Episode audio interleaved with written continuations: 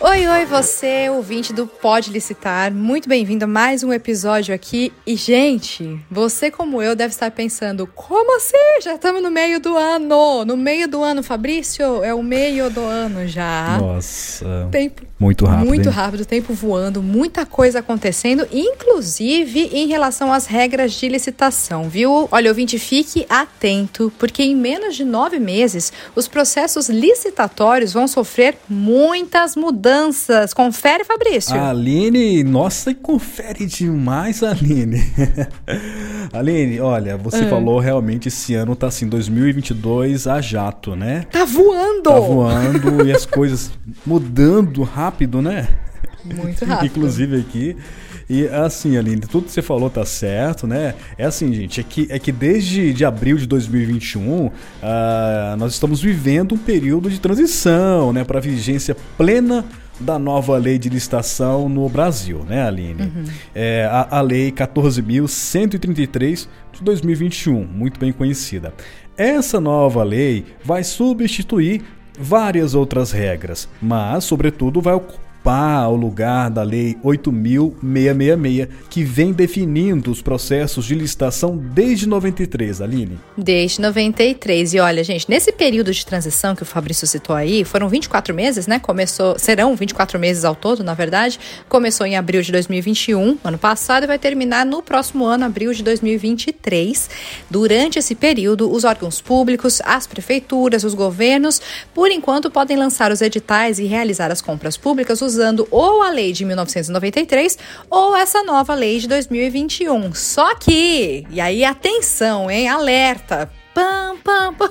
Daqui nove meses, todos serão obrigados a usar apenas a nova lei de licitação, que é a 14133. É, exatamente, Aline, olha só, é, são muitas as mudanças que vêm pela frente, né? É, o trabalho maior vai ser das equipes de licitações das prefeituras. Por exemplo, Aline, do pessoal responsável pelos pregões e outros modelos de compras e contratações. Mas isso também atinge os empresários que querem vender para os órgãos públicos e, assim, claro, fazer bons negócios. Isso mesmo, Fabrício. E olha, é, calma, tá? Empresários ali atinge, mas de um, de um jeito um jeito bom, né, é. Fabrício? Um jeito é notícia boa aí para vocês. Mas logo, logo a gente vai falar mais disso, porque não sou só eu e Fabrício que vamos falar. A gente vai falar com quem entende do negócio, né? E para isso já está conectada com a gente a instrutora do portal de compras públicas, Michele Veloso, que vai deixar tudo bem mais claro para os nossos ouvintes, né, Fabrício? Mas antes, quer falar a frase hoje, Fabrício? Roda a vinheta, Aline. Pode licitar, um podcast do Portal de Compras Públicas. Então, né, como a gente já falou no começo do episódio, e você, nosso ouvinte, com certeza já sabe, nós temos uma nova lei de licitações, que é a 14133 de 2021, que já está em vigor e vai substituir totalmente a lei 8666 de 1993. E atenção, essa substituição completa acontece a partir de abril de 2023. Então, Michele, nossa convidada de hoje, temos aqui a nossa primeira pergunta, tá? Quais são as mudanças mais significativas para os fornecedores, para que eles fiquem atentos e também que irão afetar as licitações a partir de abril. Aline, bom, o que eu destaco para os nossos fornecedores, né, sem dúvida, aí, as mudanças mais significativas são acerca dos certames eletrônicos, dos benefícios para micro e pequenas empresas e os procedimentos auxiliares. Né? Eu acho que eles devem ficar atentos a esses três pontos. Os certames é, eletrônicos, eles já são uma realidade na maioria dos órgãos, ou pelo menos deveria ser, e no caso de, uma, de um certame eletrônico, a administração ela vai poder determinar que os seus licitantes pratiquem os atos em formato eletrônico. Então, assim, eles devem estar preparados. Né? Já os benefícios para ME e EPP, a lei ela mantém esses benefícios que já são previstos lá na Lei Complementar 123, mas a obtenção desses benefícios ela estará condicionada à, à comprovação de que no ano calendário daquele certame, os contratos firmados por essa empresa não extrapolem a receita bruta máxima admitida para fins de enquadramento Né? Essa previsão está lá no artigo 4 no parágrafo 2 Então, será admitida a exigência da relação dos compromissos firmados por parte da administração para que ela possa verificar se realmente aquela empresa que está querendo fazer jus ao benefício, ela ainda se encontra dentro daqueles é,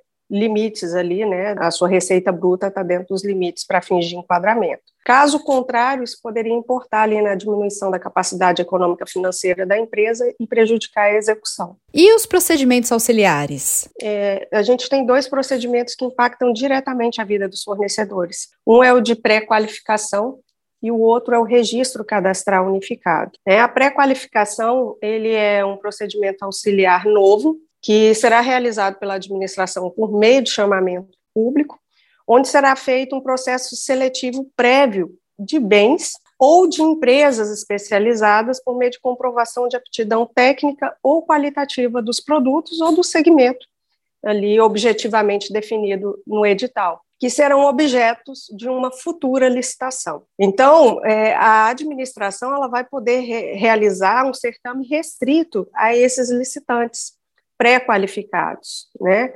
Licitações restritas aos licitantes com seus bens ou documentação pré-qualificados em procedimento prévio, né, em procedimento auxiliar prévio. Então, são é, instrumentos novos que o licitante ele tem que ficar atento, para não confundir, ah, mas isso aqui já é a licitação, já vai gerar um contrato?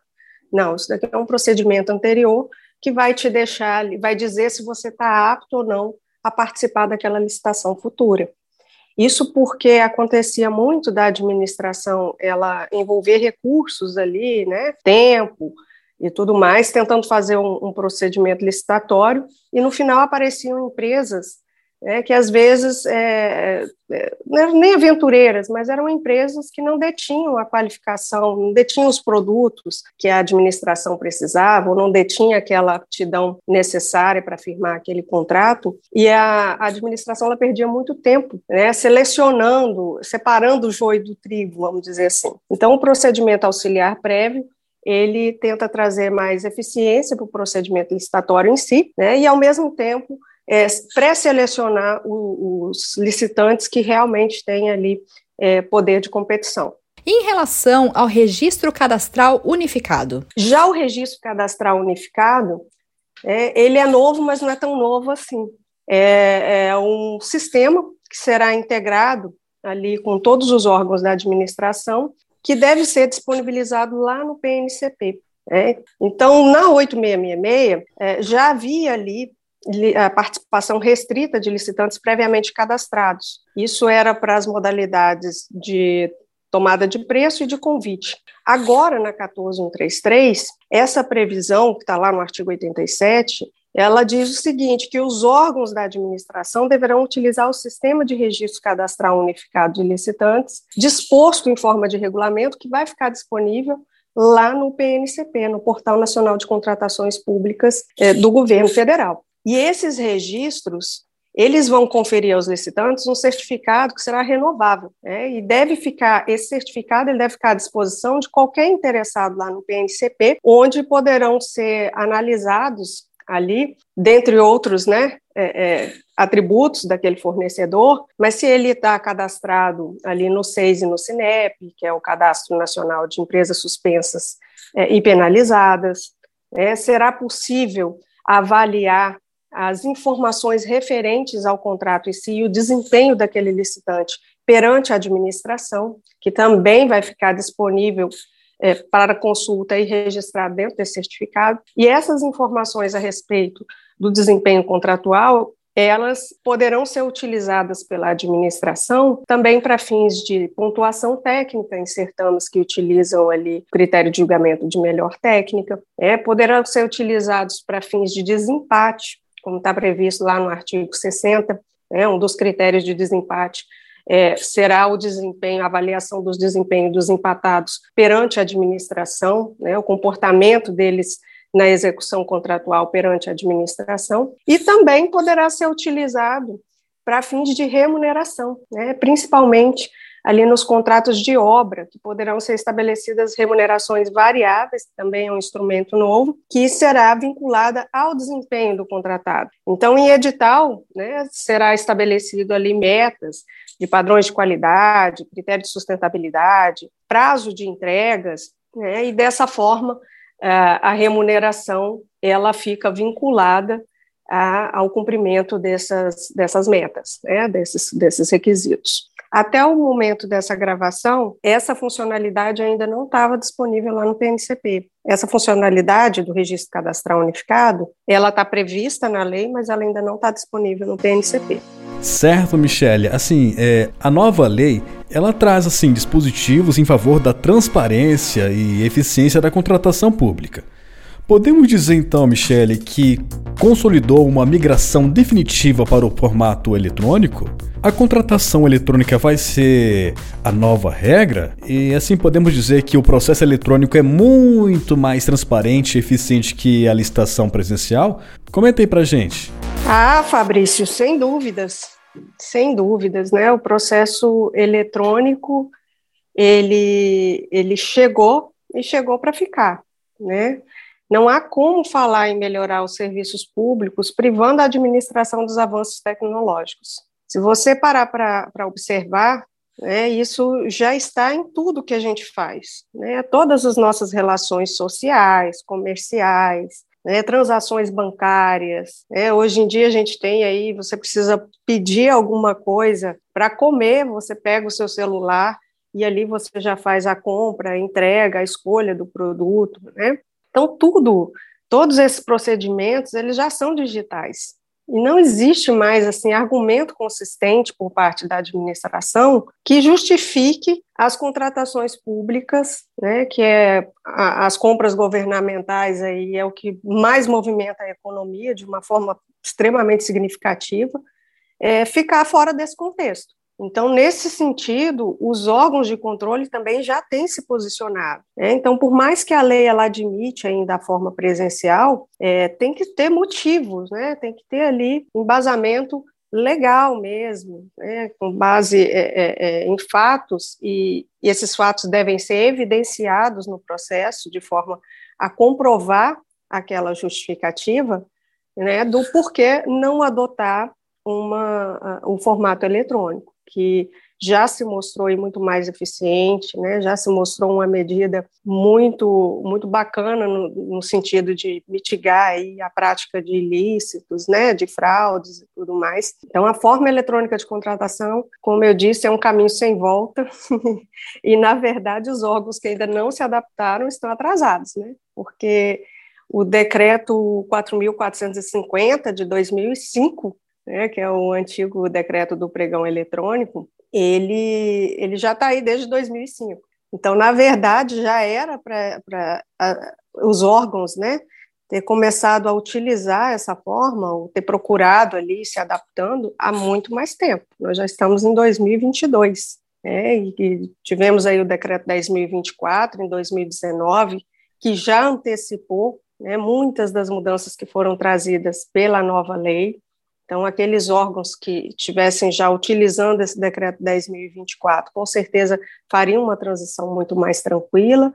E os fornecedores, né, que às vezes são, são usados ali como desculpa por parte da administração, né, que a administração fala, ah, eu tenho medo dos meus fornecedores não se adaptarem, né, não conseguirem, eles normalmente dão um banho, assim, porque os empresários, eles buscam as melhorias tecnológicas para dentro dos seus negócios, né?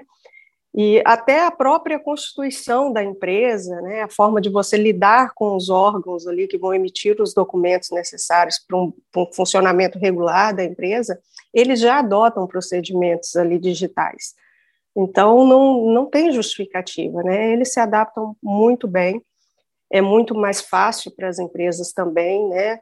É muito menos oneroso, não precisa, às vezes, se deslocar ali para outras cidades, é, custo, né, com, com equipes, às vezes equipes pesadas, né, uma estrutura inchada ali, para poder participar de vários certames é, presenciais ao mesmo tempo. Ao passo que no certame eletrônico ele consegue participar de uma de manhã e outra à tarde, sem problemas, sem maiores problemas. A Lei 14.133 de 2021 trouxe vantagens para os fornecedores, confere? Então comenta aqui com a gente, por favor, algum ou alguns aspectos. Para o bom fornecedor, Aline, é, ela trouxe vantagens sim, né? Agora, para o mau fornecedor, a gente não pode dizer o mesmo. E aí você me pergunta, né, é, o que, que seria ali o bom fornecedor? É, o bom fornecedor é aquele que é parceiro da administração, aquele que se prepara para participar dos certames, né, que não encara ali, às vezes, um certame somente como um jogo, né, ou como uma brincadeira. É, esse fornecedor, sim, né, a lei coloca aí uma administração mais acessível para ele, é, traz mudanças né, significativas do ponto de vista cultural na forma de interpretar essa relação nos processos de chamamento público, consulta pública, procedimento de manifestação de interesse, na própria dispensa eletrônica. Né? Antes a dispensa eletrônica, a administração ligava ali para três fornecedores, às vezes os mesmos, né, sempre, e aquele que dava o preço mais barato, ela já contratava direto. A dispensa eletrônica, no novo formato, ela possibilita que aqueles fornecedores que querem começar ali com a administração, né, eles possam acompanhar a publicação desses processos, eles possam ali de uma forma mais simplificada iniciar, fazer a sua iniciação, né, vamos dizer assim, nos certames é, eletrônicos, nos certames licitatórios, por meio de contratações diretas, né. É, temos o próprio diálogo competitivo, que é a nova modalidade, então, todas essas, essas é, hipóteses que eu falei, né, elas buscam no setor privado soluções para atender as demandas públicas, e sob uma perspectiva mais transparente, mais ética, né, mais fácil. É, então, com certeza, a lei ela dá mais segurança jurídica para os fornecedores, ela obriga a administração a observar a gestão de risco, né, a partir dessa gestão de risco, ela consegue desenhar uma matriz de responsabilidade, dividindo ali o que, é responsabilidade da administração, o que, é responsabilidade é, da, do licitante, né, no contrato, no procedimento licitatório, e vincula ambas as partes a essas responsabilidades. Né? É, inclusive, no caso de contratação direta, o fornecedor né, que participar ali de algum procedimento irregular em contratação direta, ele responde solidariamente à administração, que antes não tinha. Né? A publicidade da ordem cronológica de pagamentos também a gente vai ver dentro da lei. Então já existia essa ordem cronológica, mas ninguém sabia e ninguém via. E agora a lei prevê a obrigatoriedade da administração divulgar essa ordem cronológica de pagamento, né, obrigando a administração a respeitar, respeitar a ordem ali é, definida.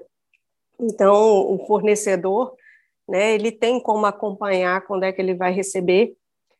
É, ele pode, inclusive, solicitar a rescisão do contrato, né, o que antes não era possível, mediante uma inadimplência num prazo menor.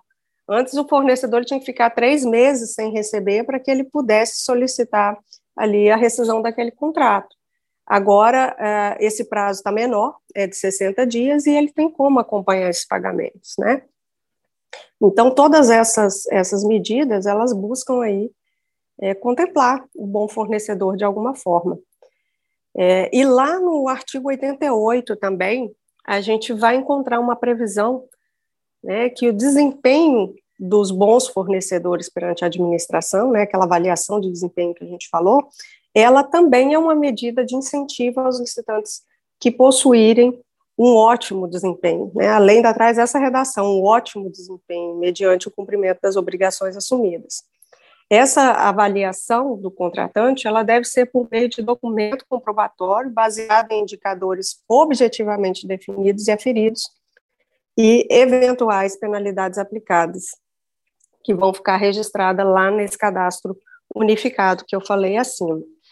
É, então, assim, esse licitante ele tem como é, avaliar, né? Ele tem como melhorar. Tipo, ah, no meu primeiro contrato, vamos dizer que a minha avaliação lá foi C, né? Ora, eu vou correr atrás de uma pontuação A, né? Porque eu quero ser tido ali como um ótimo é, fornecedor. Eu quero que quando os órgãos forem avaliar o meu cadastro, eles me vejam ali de uma forma diferente. Legal. É, o que a nova lei, Michele, define em relação à dispensa de licitação? É, houve mudanças em relação à aplicação e aos limites de valores permitidos para sua aplicação, certo? Então, os novos valores é, já estão valendo em todo o país? Já estão valendo, sim, Fabrício. Né, a lei ela, ela já está valendo uh, com os novos valores, inclusive com os valores atualizados, né? Como a gente já tem um ano de, de lei é, e todo ano os valores lá previstos, eles são atualizados, né, a última atualização foi no decreto 10.922, 2022, 2021, perdão, é, então esses valores, os novos valores já estão valendo. A dispensa, ela está prevista lá no artigo 75, né, a dispensa por valor, é o artigo 75, inciso 1, no caso das obras, serviços de engenharia, e aí uma novidade, né, também para manutenção de veículos automotores. É, são permitidas ali dispensas com valores inferiores a R$ 108.040,82, né, esse valor já atualizado.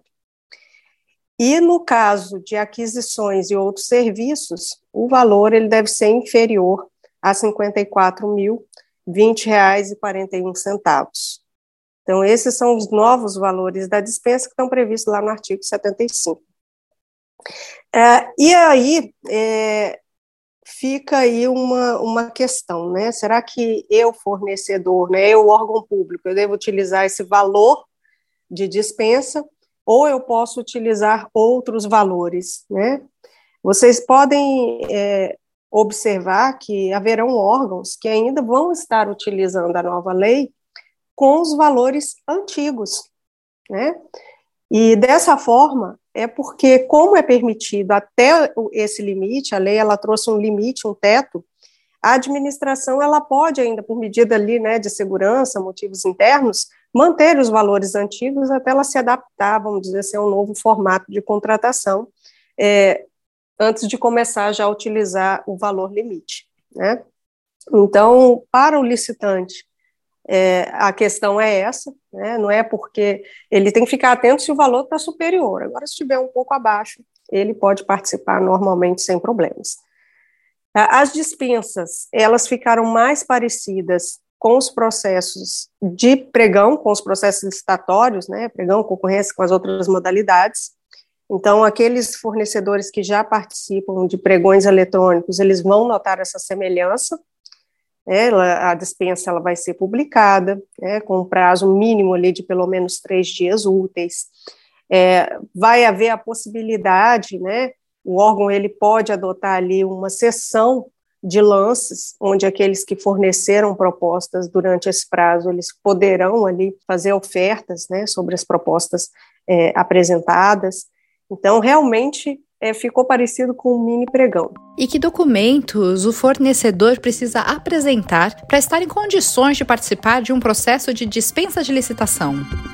É, a lei fala que a documentação mínima necessária para a execução do contrato, ela deve ser exigida. Então, o licitante ele precisa comprovar ali a sua habilitação jurídica, né, que são os documentos que provam que ele tem é, competência mesmo para firmar compromissos com a administração pública, ele tem a possibilidade de ter aquela documentação de habilitação dispensada, né, no caso das entregas imediatas, mas, por outro lado, a administração pode achar necessário pedir ali atestados de capacidade técnica, né, comprovando que ele já prestou esse serviço ou forneceu determinado produto em outro órgão, né, público ou privado. É, ele tem que apresentar a qualificação econômica financeira, né, se tiver ali no processo motivos que justifiquem que é necessária a, a, demonstração da saúde financeira da empresa para firmar aquele determinado contrato.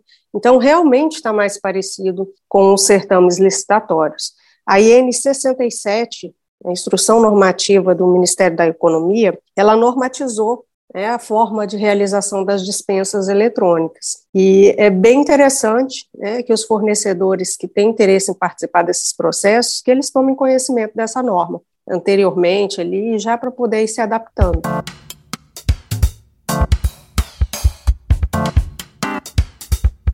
Ei, Aline, agora chegou aquele momento que todo mundo yes. gosta. Né? eu fico empolgada, gente. É, desculpa, é, não, desculpa, eu empolgo demais. Mundo, porque, né, Aline, assim, é, o, o ouvinte deixando o podcast é, pode licitar ainda mais vivo. Mais recheado, mais, mais né? recheado. né? Mais... É exato, essa é a mesmo. palavra. Recheado, recheado. gostei. Oh. Sabe? É porque, né, ele está participando, ele está aqui com a gente, está dentro do Pode Licitar. Exatamente. Michele, esse quadro é legal. Você vai responder uma pergunta é, que é uma dúvida né, de um dos nossos ouvintes que consequentemente vai responder a dúvida de muitas outras pessoas, né? E, e esse nosso ouvinte mandou a dúvida para o nosso e-mail imprensa@portaldecompraspublicas.com.br. Já vamos deixar aqui o convite para você, ouvinte, que ainda não mandou a sua dúvida, mandar para esse e-mail. Vou até repetir, viu, Aline? É imprensa@portaldecompraspublicas.com.br. E hoje, Aline, a, a Michelle vai responder a pergunta enviada pelo José Antônio Lisboa que é fornecedor de material de que é fornecedor de material de sinalização em Poços de Caldas, ah, Minas Gerais. Minas Gerais. Ei, terra boa. Roda a vinheta. Fala aí, fornecedor. Michele, olha só, o Antônio pergunta o seguinte sobre a nova lei de licitações. O que é o chamado diálogo competitivo que faz parte da nova lei? Ele é uma modalidade interessante para os fornecedores? Olá, José Antônio. Bom, o diálogo competitivo, né, a nossa modalidade nova, ela é uma modalidade baseada no modelo europeu de contratação, né, que consiste ali num certame dividido basicamente em duas etapas, vamos dizer assim. Então é como se fosse é, duas, pensa assim, né, dois procedimentos em um só, né, duas licitações em uma só com os mesmos competidores. Então, na primeira fase do diálogo, ah, os interessados eles vão propor soluções né, para ajudar a administração a construir o objeto da segunda etapa da licitação, que é onde vai ocorrer de fato a disputa né, é, daquela solução escolhida, né, a disputa daquele objeto definido ali na primeira etapa. E aqueles que participaram da primeira etapa, eles também participarão da segunda etapa. Lembrando que essa solução ela pode ser alterada de acordo com a conveniência administrativa. Né? Então, pensa ali três fornecedores participando de uma mesma licitação, onde os três apresentam projetos distintos. A administração ela poderá escolher um deles, ou ela poderá pegar a ideia dos três projetos apresentados e constituir um objeto ali com as suas com as suas peculiaridades, né, com seus é, com as suas especificidades. Né? Ela pega a ideia dos três participantes e altera ali, faz uma miscelânea e constrói o seu objeto. E depois ela republica né, dando prazo para que aqueles que apresentaram ali as, as sugestões, eles possam disputar aquele objeto. Consiste basicamente nisso, né, não tão simples assim, mas é uma forma de ilustrar aqui para ver se você consegue pegar a ideia. Então, só que essa, essa modalidade, ela não é uma modalidade que vai poder ser utilizada em qualquer situação. Né? Ela está prevista lá no artigo 32, a, a restrição da utilização dessa modalidade por parte da administração. Então, ela será restrita ali a objetos que envolvam inovação, inovação tecnológica, né, a é, especificidade técnica muito alta, impossibilidade do órgão ou da entidade satisfazer aquela, aquela necessidade sem a, a, o auxílio né, do, do, das opções disponíveis no mercado, a impossibilidade de, dela definir com precisão ali suficiente o objeto, né, por falta ali, às vezes, é, de pessoal técnico, por falta de equipe técnica suficiente. É, e assim, ela tem também né, que verificar ali é, se, se essas, essas características, né, se essa necessidade, ela detém aspectos ali tecnicamente adequada, é, que vai de fato, solucionar, concretizar uma solução já definida né? E se é a estrutura jurídica e financeira daquele contrato, ela também se encaixa nos moldes da modalidade de um diálogo competitivo. Então, tudo isso tem que ser analisado. Então, estima-se que essa modalidade ela não vai ser uma modalidade ali para contratação de qualquer objeto ou em qualquer ocasião pela administração, mas naqueles né, em que realmente ali ela precisa de uma parceria com, com o privado para poder é, aplacar uma solução pública né, que ela sozinha não tem condição ali de assumir. Então, a ideia é basicamente essa. Né? É, esses diálogos, o, a modalidade ela tem esse nome porque na etapa, na, na primeira etapa, onde ela vai colher ali as, as sugestões né, dos participantes, essas etapas, ao contrário de, do que acontece numa consulta pública, né, num procedimento de manifestação de interesse, por exemplo, essas etapas elas são individualizadas. Né, elas são individualizadas e posteriormente, na segunda etapa, elas são disponibilizadas dentro do processo para conhecimento de todo mundo, mas na primeira fase elas são individualizadas é, e o conteúdo ofertado ele é sigiloso para que o concorrente ele não se aproprie daquelas ideias no intuito é, de apresentar ou de elaborar suas propostas. Né? Então, cada um vai trazer a sua ideia, essa ideia será preservada pela administração, no intuito de colher uma solução, que depois será disputado por todos. Muito bom, Michele. Olha, e você que está acompanhando aqui o nosso papo, né? Pode fazer como o mineiro José Antônio. Aliás, não sei se ele é mineiro, né? Ele está morando em Minas Gerais. Então, faça como o José Antônio e envie para a gente as suas dúvidas também nesse endereço de e-mail que o Fabrício falou um pouquinho antes aqui no nosso episódio, porque a nossa equipe tem o maior prazer em te responder. A gente responde a sua pergunta, a gente conversa com o um especialista, tá bom? Aqui no nosso podcast. Então, é, esteja muito à vontade a fazer essa participação aqui com a gente. E eu queria também perguntar, é, Michele, né, voltando aqui para você, sobre a chamada inversão de fases, que passa a vigorar com a nova lei de licitações. É, Michele, quais são os impactos para as disputas? A inversão de fases, na verdade, ela já, ela já ocorre né, no pregão. É, na Lei 8666 de 93, em regra, a disputa ela ocorre entre licitantes previamente habilitados. Na 10520 do pregão, ali normatizado pelo decreto 3555, né, do pregão eletrônico, a disputa ela ocorre com licitantes pré-classificados. Ou seja, o pregoeiro, ele por uma questão até de organização dessa sessão pública, ele realiza a etapa de lance somente com as melhores propostas recebidas. Né, na margem ali de 10%, se não tiver ali o suficiente, pelo menos três propostas válidas para a etapa de disputa.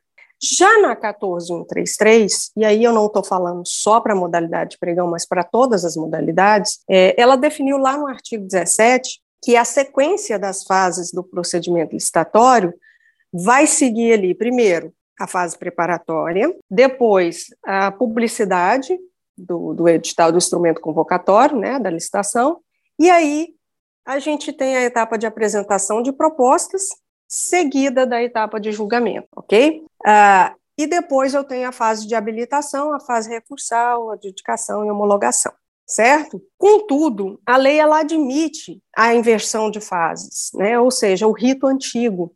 Então, será admitida a inversão mediante uma justificativa motivada no processo. Se para aquele determinado objeto ficar caracterizado que deve ser realizado primeiro a etapa de, de, de habilitação antes da, da oferta de propostas e lances, isso vai ficar motivado nos autos e assim vai ocorrer. Caso contrário, o rito comum né, seria a, a, de apresentação de propostas e julgamento antes da fase de habilitação.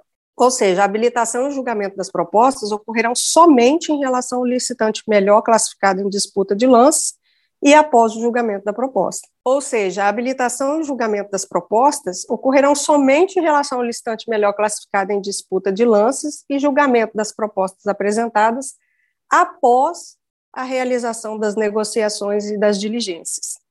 É, porque ali vai ser a oportunidade final que a administração tem para promover ali eventuais é, é, ajustes, né, saneamento de falhas no intuito de preservar a melhor proposta obtida. Certo, Michele. É assim, depois de tudo o que falamos, quem quiser saber mais, né, estudar, conhecer melhor a nova lei e se preparar para os certames, o que o portal de compras públicas pode oferecer para os fornecedores? Bom, o portal, né, ele não é só ali uh, um sistema para realização de licitações eletrônicas, né? Ele é um portal de serviços mesmo. Então, é, quando você visita o nosso site, lá você encontra oportunidades de negócios através de todos os processos que são publicados dentro da plataforma, né, que permite ali buscas personalizadas de acordo com o ramo de atividade da sua empresa. Ali também é possível se capacitar. Né, a gente tem cursos online, cursos ao vivo que são disponibilizados na nossa plataforma EAD, né, de ensino à distância. Nós disponibilizamos conteúdos como este, né, podcasts, lives, artigos que são publicados, né, entrevistas com grandes juristas aí do mundo das licitações, então tudo no intuito de manter os nossos usuários, né, nossos fornecedores sempre antenados com o que está acontecendo.